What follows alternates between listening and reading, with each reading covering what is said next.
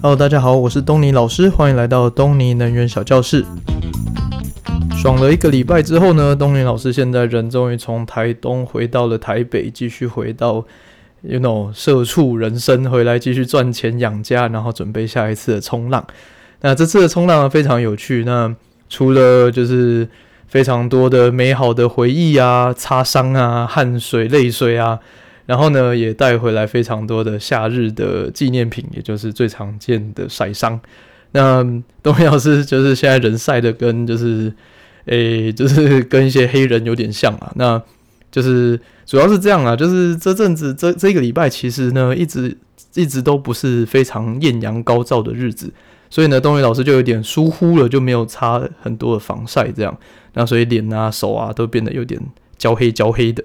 啊，但是呢，最严重的其实是最后一天。最后一天呢，其实是大太阳天。然后东尼老师最后一天去潜呃去去冲浪嘛。然后想说，哎呦，大太阳天，那当然就是脸啊手啊，呃脸是有涂，那手是穿长袖，所以也就还好。然后呢，脚呢，脚因为有腿毛，所以其实东东尼老师从来没有在擦防晒擦脚的。然后啊，反正就是就是就就滑出去，然后在趴在那个板子上，在那边等了两个小时，呃，滑了三个小时的水。然后你知道趴在那边，然后那天浪又很小，所以就是晒，就是就等于是趴在板子上，在海面上晒了三个小时日日光浴，大概可以这样子想。那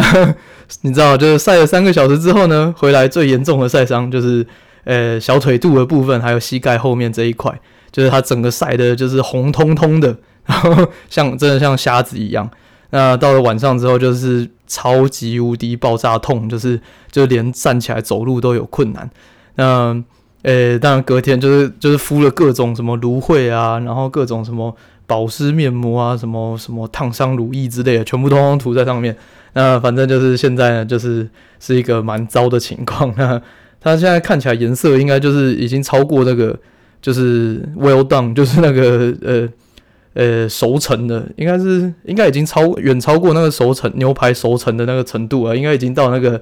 诶、我姐啊，我姐她形容像就像夜市的那个。你知道那个叫呃碳烤鸡排，就是不是一般的炸鸡排，它是那种刷酱的碳烤，就一直刷，然后一直烤，刷，一直烤，然后烤到就是整个整块变黑的，然后很焦香的那一种，那种非常不营养的鸡排。那我现在的腿大概就是这种颜色，那所以就是这个这个颜色大概就是你可以闻得到那个鸡排的香味的这个颜色，大概是这样。那 这大概是是东尼老师就是。诶、人生中就是最严重的一次晒伤吧，但就是还是非常的有趣啦，还是非常推荐大家就一起加入这个冲浪的怀抱这样子。那如果大家有想要呃一起去冲浪的话，也欢迎来找东尼老师一起团报这样。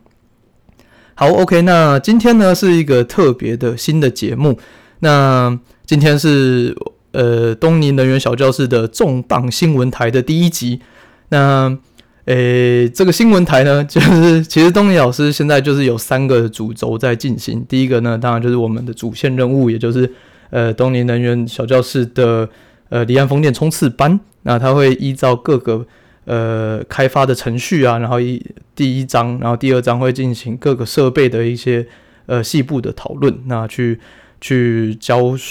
阐述说这个离岸风电的一个流程。那第二个第二个主线呢，就是我们平常的那个闲聊闲聊的特辑。那现在呢，第三个主线任务出来了，就是我们的重磅新闻台。那这重磅新闻台呢，基本上就是就是反正在业界或者在呃台湾或者在国国际上呢，如果有重大的新闻发生的时候，那这个重磅新闻台就会开启。那今天呢，就是这个重磅新闻台的第一集。呃，那重磅新闻台当然就是因为新闻有时效性嘛，所以就是也不好，就是等到就是，例如说我把那个离岸风电冲刺班讲到一个段落，然后才才讲这个新闻台，那就那就有点 low 啦，就是就是新闻就是必须要一个有个时时效性嘛。那这个重磅新闻台就是基本上它我也不会讲一些就是平常 everyday 的一个大小事，而是一些比较特殊或是比较大型的一个。呃，重磅新闻，那例如说哦，什么停电啊之类的，这种大跳电啊之类的，呃，或是一些大成就之类的这些这些新闻这些事情呢，我们就会放到这个重磅新闻台里面。那一样就是依循着我们东尼小教室的 podcast 的一个概念，就是为了这 podcast 的宗旨就是要让大家很好的 sorting，很好的找到你想要找的一些资料还有资讯。所以呢，呃，一般呃就是以离岸风电冲刺班，它就是一个以某个部件或者某个程序的继续往下一路往下走。那重磅新闻台呢，就是以时间性的一个往下走的一个特别的一个专辑。OK，那今天的这个第一集，也就是这个今天的这个主要的重磅新闻呢，主要就是在讲一个德国公司，一个德国的开发商叫做 RWE。那他在本周，呃，哦，上个礼拜，上个礼拜三的时候，五月十号的时候，他们有进行了一个，呃，全欧洲的一个总部年度的一个全球市场的调查，还有排序的动的会议。那结果呢？在这个当然，东云老师不人不在这个会议里面呐。那但是就是，诶、这个会议开完开到一半呢，就是哦，这、是、以下是这东云老师自己做梦梦到的，就是他们开开会，然后就说，诶、那个因为现在就是全全球的经济不是很好，所以就等于是说，因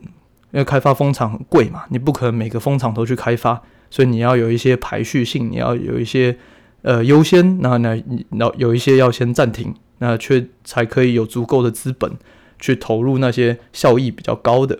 的风场去开发这样子。那 anyway，在那个 RWE 的那个全球会议里面呢，就提到一个很很重大的消息，就是说，那台湾的市场则会进行一个，呃，他们叫做呃全面性的检讨，并且呃减缓 RWE 在台湾的一个开发进程。那白话白话就是他们全面退出台湾市场，那这个是一个非常非常大的消息啊！那就是再过一两天呢，他们有一个官方的一个新闻呃 release 出来，那整个风电业界就是非常的震惊这样子。那首先呢，要知道说 RWE 这间公司是什么？那 RWE 呢，它是大家可以稍微 Google 一下。那这边稍微讲一下，就是 RWE 是一个德国的电力公司。那它是德国数一数二大的电力公司，那它还有，呃，除了发电业，他们也是输电业，那就是他们是一个非常大型的，也不止电力，他们还有其他的相关的事业部这样子，所以他们是一个，它是一个非常非常大的公共事业体系。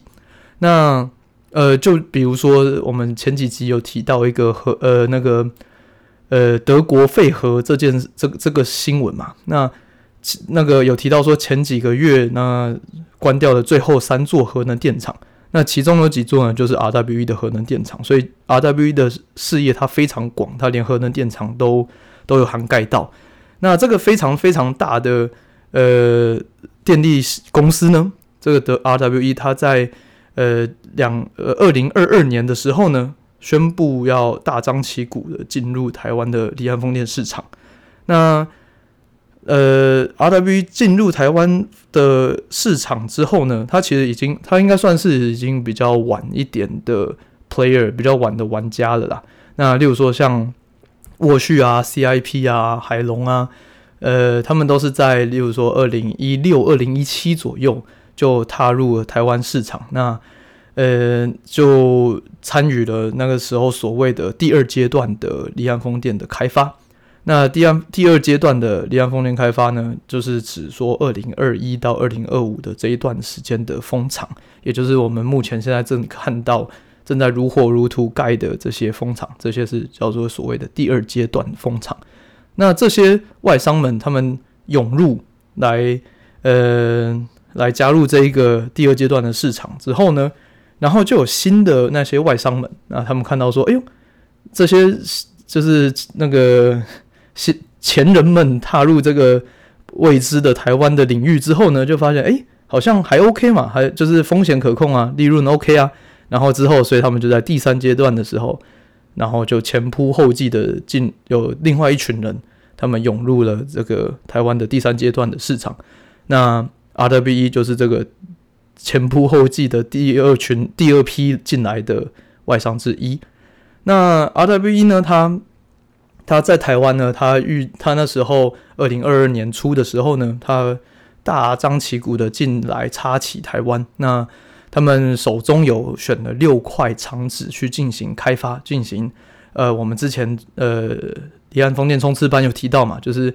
你要做市场开发，那你之后做专案开发，所以就是做一些环评啊，做一些许可啊，做一些系统冲击分析啊这些动作。那他们就选了六块厂址来进行开发。那比较特别的是，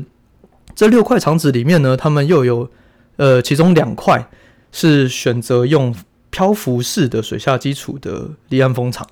那什么是漂浮式的水下基础？这个呃，未来会在这个冲刺班的第二章讲解水下基础的时候，会有一个特别的单元来来说明。那讲白了，就是它是一个。诶，未来的一个趋势就是风机会飘在海上，而不是固定在海床上。那这个技术是非常非常夯的一个新的技术啊。那那由此可见，RWE 它其实是有做好准备的进来台湾市场，然后打算要全面的做一个长期的的奋战跟开发这样子。那所以呢，它其实从二零二二年后呢就开始一路的增人，他们 hire 的呃大概有五六十人吧。所以算算是一个非常大型的一个开发商，因为就是考量到说他们第二阶段是没有任何风场的，然后第三阶段三第三阶段又分了三之一、三之二、三之三，三之一就是二零二六、二零二七的风场，那前阵子已经结标了，那他们 RW 也没有标到，也没有进行投标的动作，所以他们三之一也放掉了，意思就是说他们 so far 是没有任何的案子在手上的，那。但是呢，他们就是努力的去去开发这个未来的这六个风场这样子，然后结果呢，结果不到一年的时间，他们就说决定要弃权离开台湾的市场。那他们他们的说法是这样啊，那官方说法是说，就是他们会尽量的去呃使用最大化呃最大价值这个呃开发。在台湾目前开发到现在的最大价值，就是不会让它就是白白流失掉，不会把人 fire 掉啊。那呃，因为有几个朋友在里面，那所以也知道一些状况，就是他们是希望说可以轮调去一些呃，例如说韩国啊、日本啊一些其他的欧洲的呃亚洲的市场这样子，那而不是全面的 fire 人。那但是欧洲呃亚亚太市场就是日本、韩国能不能？有那么多的位置让这五六十人全部转过去，那这是一个非常大的问号。那基本上个人认为就是有很大的困难，就是很有可能会有一批人，可能不确定，可能三四十人、二三十人，有可能会呃被迫需要就是就是流浪者啊，就是在业界流浪啊。那这个这个当然是一个非常非常严重的消息啊，就是。目目前就是虽然说，其实其实前以前、啊，就是也是有其他的业者离开。那比较大的就是也是一个德国的公司，它叫做 EnBW，那它是叫安能集团，那它也是在德国的前前三前四大的一个一个电力公司。那它在二零二二年左右的时候，呃，二零 sorry，大概是二零二零左右的时候。决定进入台湾，那后来在二零二二年也是默默的退出。那所以其实就是这已经不是第一次有业者离开台湾的状况，但是呢，就是这么大的一家公司撤离，那并且手中有五六十个员工这样子的一个瞬间的一个撤离，这其实是非常非常大的一个震撼呐。那因为就是在我刚刚讲那个全球的那个会会议里面啊，就是。除了少数一两个人知道以外，其他所有的台湾的员工们，通通都不知道这件事情，都是一个震惊，就是哈，明天就不用来上班了，大概就是这样的概念吧。所以就是这是一个非常大的震撼啊。那，嗯、那 RWE 呢，就是它其实它就是另外一个震撼的点，就是其实 RWE 是一个非常，就是我刚刚讲它是非常非常大的公司，它有非常非常深厚的资本以外呢。就是它是它其实是离岸风电的第二把交椅。那大家都知道，呃，沃旭能源是第一大嘛。离岸风电的不论是装置，或是或是在已经在运转，或是在未来的规划上，都是都是最大的。那第二名就是当然是远超过第一、第二、第三名，呃，第二、第三名。但是呢，呃，以总量来讲的话，第二名就是这个 RWE 了。所以意思就是说，RWE 它其实是有呃深厚的口袋，然后并且它有一定程度的离岸风电的知识的经验的人脉，然后的一些呃供应链的呃熟悉度这样子。但是他在这个情况下，他还是选择放弃了台湾，然后去前进其他的市场。那这个就是，这其实是一个非常大的警讯啊，就是说，是否这已经到了一个离岸风电在台湾的一个末日钟声的第一第一敲响这个钟声？那就是其实就需要回归说，就是为什么他们会做出这样子的决定？那当然，东尼老师不是不是里面的高层，当然就是不会知道这些原因啊，背后的原因。但是我个人就是做梦，然后推想出了一些有可能他们会离开的原因。那首先第一个呢，就是你公司要来台湾，呃，开公司嘛，那就等于是像开发开咖啡厅一样，就是星巴克来台湾开咖啡厅，你肯定是为了来赚钱的嘛，你不会是为了说哦，我来做慈善的嘛，所以你就是。没钱赚的话，你当然自然就会离开。那这时候就是说，OK 啊，RWE 怎么就特别贪婪？是不是？就是为什么人家沃旭 CIP 都决定就是在台湾投资啊？为什么你 RWE 就是嫌赚的钱不够，然后人就走这样子？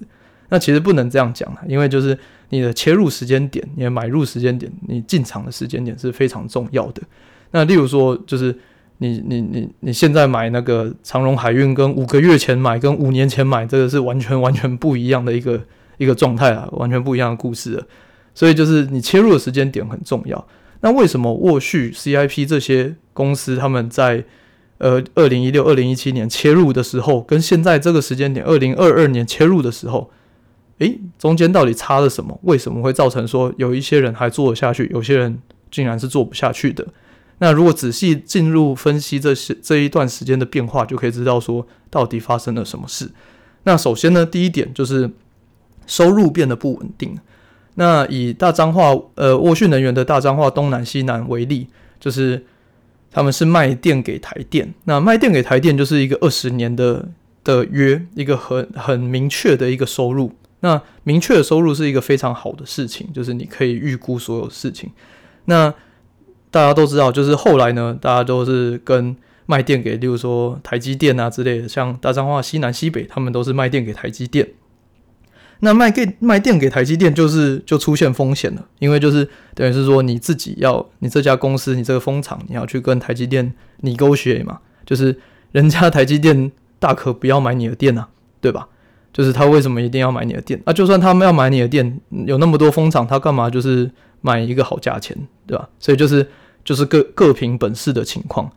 那 compare 一个是卖政府一个定价，然后另外一个是你有存在一个大的风险，然后去挑战你的买家，然后去跟买家 negotiate，然后在这个各个竞争者之之中，然后要脱颖而出这样子，这你的收入当然是有很多的不确定性，你的风险是蛮高的。那除了收入是不稳的，那你的成本是增加的。那怎么讲成本增加呢？就是第一就是。你的国际呃，最近啊，因为你知道国际通膨嘛，你的蛋都涨价，嗯，当然什么钢铁那些全全面都都涨价嘛。那在你的通膨的成长，加上你的呃，加上战争的情况，造成说这个国际运输还有国际的的制造的成本都变得非常的贵，人力成本也变得非常的贵。那在这些情况下呢，造成你的你的风场制的 construction，你的 EPC 的阶段的成本会非常的高。那除此之外呢，再来就是成本高的第二个原因就是，呃，在我们刚刚讲的第三阶段，台湾台湾的这个离岸风电开发的第三阶段呢，有越来越严格的在地化的一些要求。那其实在地化不是坏事，在地化是就是。就等于是说，你要强制政府强制你要用国内的制造来生产来制造，然后你买国内的产品，然后来盖你的风场这样子。那这其实是好事，这对国家，这对这个社社会是一个正向的一个双赢的动作。那但是你如果逼得太紧的时候，就会变成说你的成本会加得非常的快，然后你的成本，你的你的 quality 是不好的，因为你等于是说你去。就是台湾没有那么多的经验，然后你压着大家一强迫要买台湾货，那这时候呢，台湾就等于是说，你不管台湾货做的好或不好，都都一定要被搜刮嘛。那这样子你的，你你的蜂场的成本，你的成本会上升，你的 quality 下降，你的风险其实是提高的。那在这个情况下呢，就是你就很难去压低你的成本。那相较于你去买国外的欧洲货啊，或者你买亚洲其他国家的产品，都会比在地化的还要便宜很多。那意思就是说，在地化的一个强烈的限制，还有一个非常急速的一个严格的限制，就是它其实是可以的，但是它应该要花时间去慢慢让这个台湾的供应链成熟。那但是在它还没有成熟之前，就强迫强压所有人去买台湾的。产品，这其实是对于双方都有很大的压力，就是供货也很大压力，买货者他有很大的成本的压力。那在这个成本压力情况下呢，就是你的成本就是变高了嘛。刚刚讲你收入变低，你的成本变高，然后再来呢，就是你在这这就是你又变贵，然后又赚不到钱的情况下，你要怎么办？你唯一能解套的方式就是你要用规模经济，就你用以量取胜嘛。以你够盖得够大，盖得够多，其实你就可以摊平这些成本嘛。因为例如说像船很贵啊，船从欧洲叫过来一艘，然后你如果盖个五百 mega 瓦跟盖一千 mega 瓦，那个是完全不一样的成本。所以就是你可以在低价的情况下呢，靠着规模经济去降低你的成本。那但是呢，因为现在呃至少在上一次，也就是二零二六、二零二七的这个第三之一阶段的竞标呢。里面就有限制，每家业者最多就是赢五百或是六百 mega 瓦。那这在离岸风场的开发角度来看，它其实是偏小的。那就等于是说，你没有办法透过你的规模经济去去降低你的成本。那 again 就会让你的成本就是越来越贵这样子。那除了你的收入低、成本高又没有量的情况呢？更糟的就是现在欧洲大量的在开发他们的离岸风场。那意思就是说呢，我们同时要跟欧洲的风场们在竞争那些人啊，在竞争那些船啊，那些在竞争那些设备。就你要想，就是为什么那艘船要要远渡重洋跑来台湾，然后帮你来盖风场？它大可就是就是少赚个八十趴，然后好好的待在欧洲，它可以连续做好几个案子嘛。就是所以就是说你要。雇那艘船来台湾，你可能要花两倍的价钱之类，那让那会让成本飙高的非常快。那也因为这些上述的这些原因呢，就造成说现在这个时间点在台湾要盖风场其实是非常非常困难的。那也就是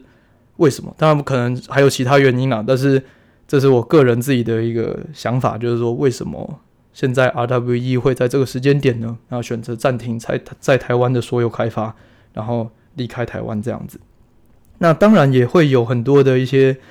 呃，算是谣言吧，就是在讨论说，诶，就是搞不好是因为地缘关系。那地缘关系讲白了就是就是中共的一个风险啊，中共的一个压力。那因为在就是国际这些大公司们，他他们当然会担心说，哦，他有一个资产在台湾，然后就。就遇到什么大陆入侵啊、中共入侵啊之类的，那这这一点，我个人认为是可能还好，呃，不是，可能不是主因啊，可能是原因之一吧，但可能不完全是主因的原因是，就是中中共在威胁台湾这件事情，其实它老早已经发生，它它当然是最近它有越来越呃气焰高涨的一个状态啦，但是呃，就算是算气焰高涨，也是高涨了大概。半年有了吧？意思就是说，就是这不是新闻的啦。就是 R W 在进入台湾前，他应该已经想好了这个情况而进来的。那所以应该不会是呃主要的原因造成就是 RWE 离开的一个原因啦。那这当然是我自己的一个猜测，那不代表就是 RWE 的一个正式的官方的说法。那 anyway，就是回到的结论，结论就是说，在现在这个时间点呢，要盖风场其实是非常非常非常困难的，就是会有非常多的条件。那哎，然后乡民们也有讲啊，就是其实，在台湾盖就是水很深呐、啊，就是你会有很多不确定的风险跟未知的一个困难，例如说，谁知道就是政党转移会怎么样啊？那在地的一些什么。呃与会要桥啊，然后在地县政府要桥啊之类的，这些都是需要你有人脉在里面，你才可以呃有呃顺利的进行风场开发嘛。那就是你如果只是一个平白无故的一个老外忽然跑进来，然后带带了一笔钱进来，然后你就想要盖风场，其实是没有那么简单的啦。对，那 anyway 就是今天的结论就是这样，就是 RWE 它是身为一个电力的巨人，那但是却有非常大的困难，然后近期就决定要退出台湾的市场。那风电业者呢，就是大家当然就是人人自危嘛。那其实另外一个自危哦，就是除了 RWE 员工，应该是最最自危的那一些人呐、啊。那另外还有一群很自危的人，就是政府官员们。那 因为政府官员们他们制定这个游戏规则，就会发现，哎，怎么就是连世界第二大的玩家都都跑了？那这个代表说，这个游戏规则是是没那么 easy 的，就是让大家会走不下去。那很有可能搞到某一天，就是所有业者都跑光光了。那这样子要如何达到二零二五、二零五零的一些就是政策目标、能源政转型政策目标嘛？那到时候台湾就缺电，那不就被骂了吗？所以就是这时候，其实皮皮剉的另外一群人就是政府官员。那当然呢，这时候就是说啊，还有其他一些新的开发商也进来啊，例如说西班牙的另外一个大大的电力公司叫做 Iberdrola，叫伊伊比德罗拉。那他们也也涌入这个台湾市场，所以代表说啊，其实 RWE 走不代表就是全面的毁灭啊。那但是呢，我必须说，就是这是一个非常大的警讯，就是连。资本非常雄厚，并且有大量经验、离岸风电经验的，然后有大量的人脉、有大量的专业人士在里面的公司，都觉得台湾有困难的话，那其实台湾现在的状况的确是非常非常不容易的。那这再次的凸显，就是沃旭在前阵子我我的那个那一份那一篇 podcast 就是说，沃旭能源的大彰化西南西北过了这个 FID，也就是最终投资决议，那。这是一件非常，这是多么了不起的事情，因为你可以看到说，就是外商他们其实就是很，就是没有赚头，他们从 MD 的阶段、PD 的阶段，他只要是没有过 FID，他随时要走人都是可以走的。那沃讯能源呢，就就相反，就是因为它一来它大彰化东南西南已经盖下去了嘛，那已经在运转中啦。那西南西北呢，则是已经过了 FID 了，就是过了最终投资决议，所以也没有回头路可以走了。所以意思就是说，沃讯能源它就是一个非常非常稳定的，会在台湾呃持续的开发经营下去。那至于其他的业者们呢，就是这就是真的很难讲了。这就是你知道，商场就跟战场一样，就是他们随随时哪天没钱赚，他们转头就是走人了，这是都有可能发生的。那诶、对，就是 again，就是商场就像战场，就是 是非常非常惨烈的一个竞争的情况啊。那目前就是这样子的状况。好，OK，那今天的新闻台大概就到这里喽。那如果你有什么样的内线消息，也欢迎跟 东野老师分享。那如果你有什么问题的话呢，也可以透过就是 Facebook Messenger 或是 Instagram 和东野老师联络。那以上呢，全部都是我自己做梦自己想到的，所以完全不不是 RWE 的一个官方说法，所以大家大家各自斟酌。OK，那如果你喜欢我们的节目的话呢，也欢迎透过 Apple Podcast 的五星评论来分享给其他的听众们。好了，那今天的课程就到这里喽，大家下次见，拜拜。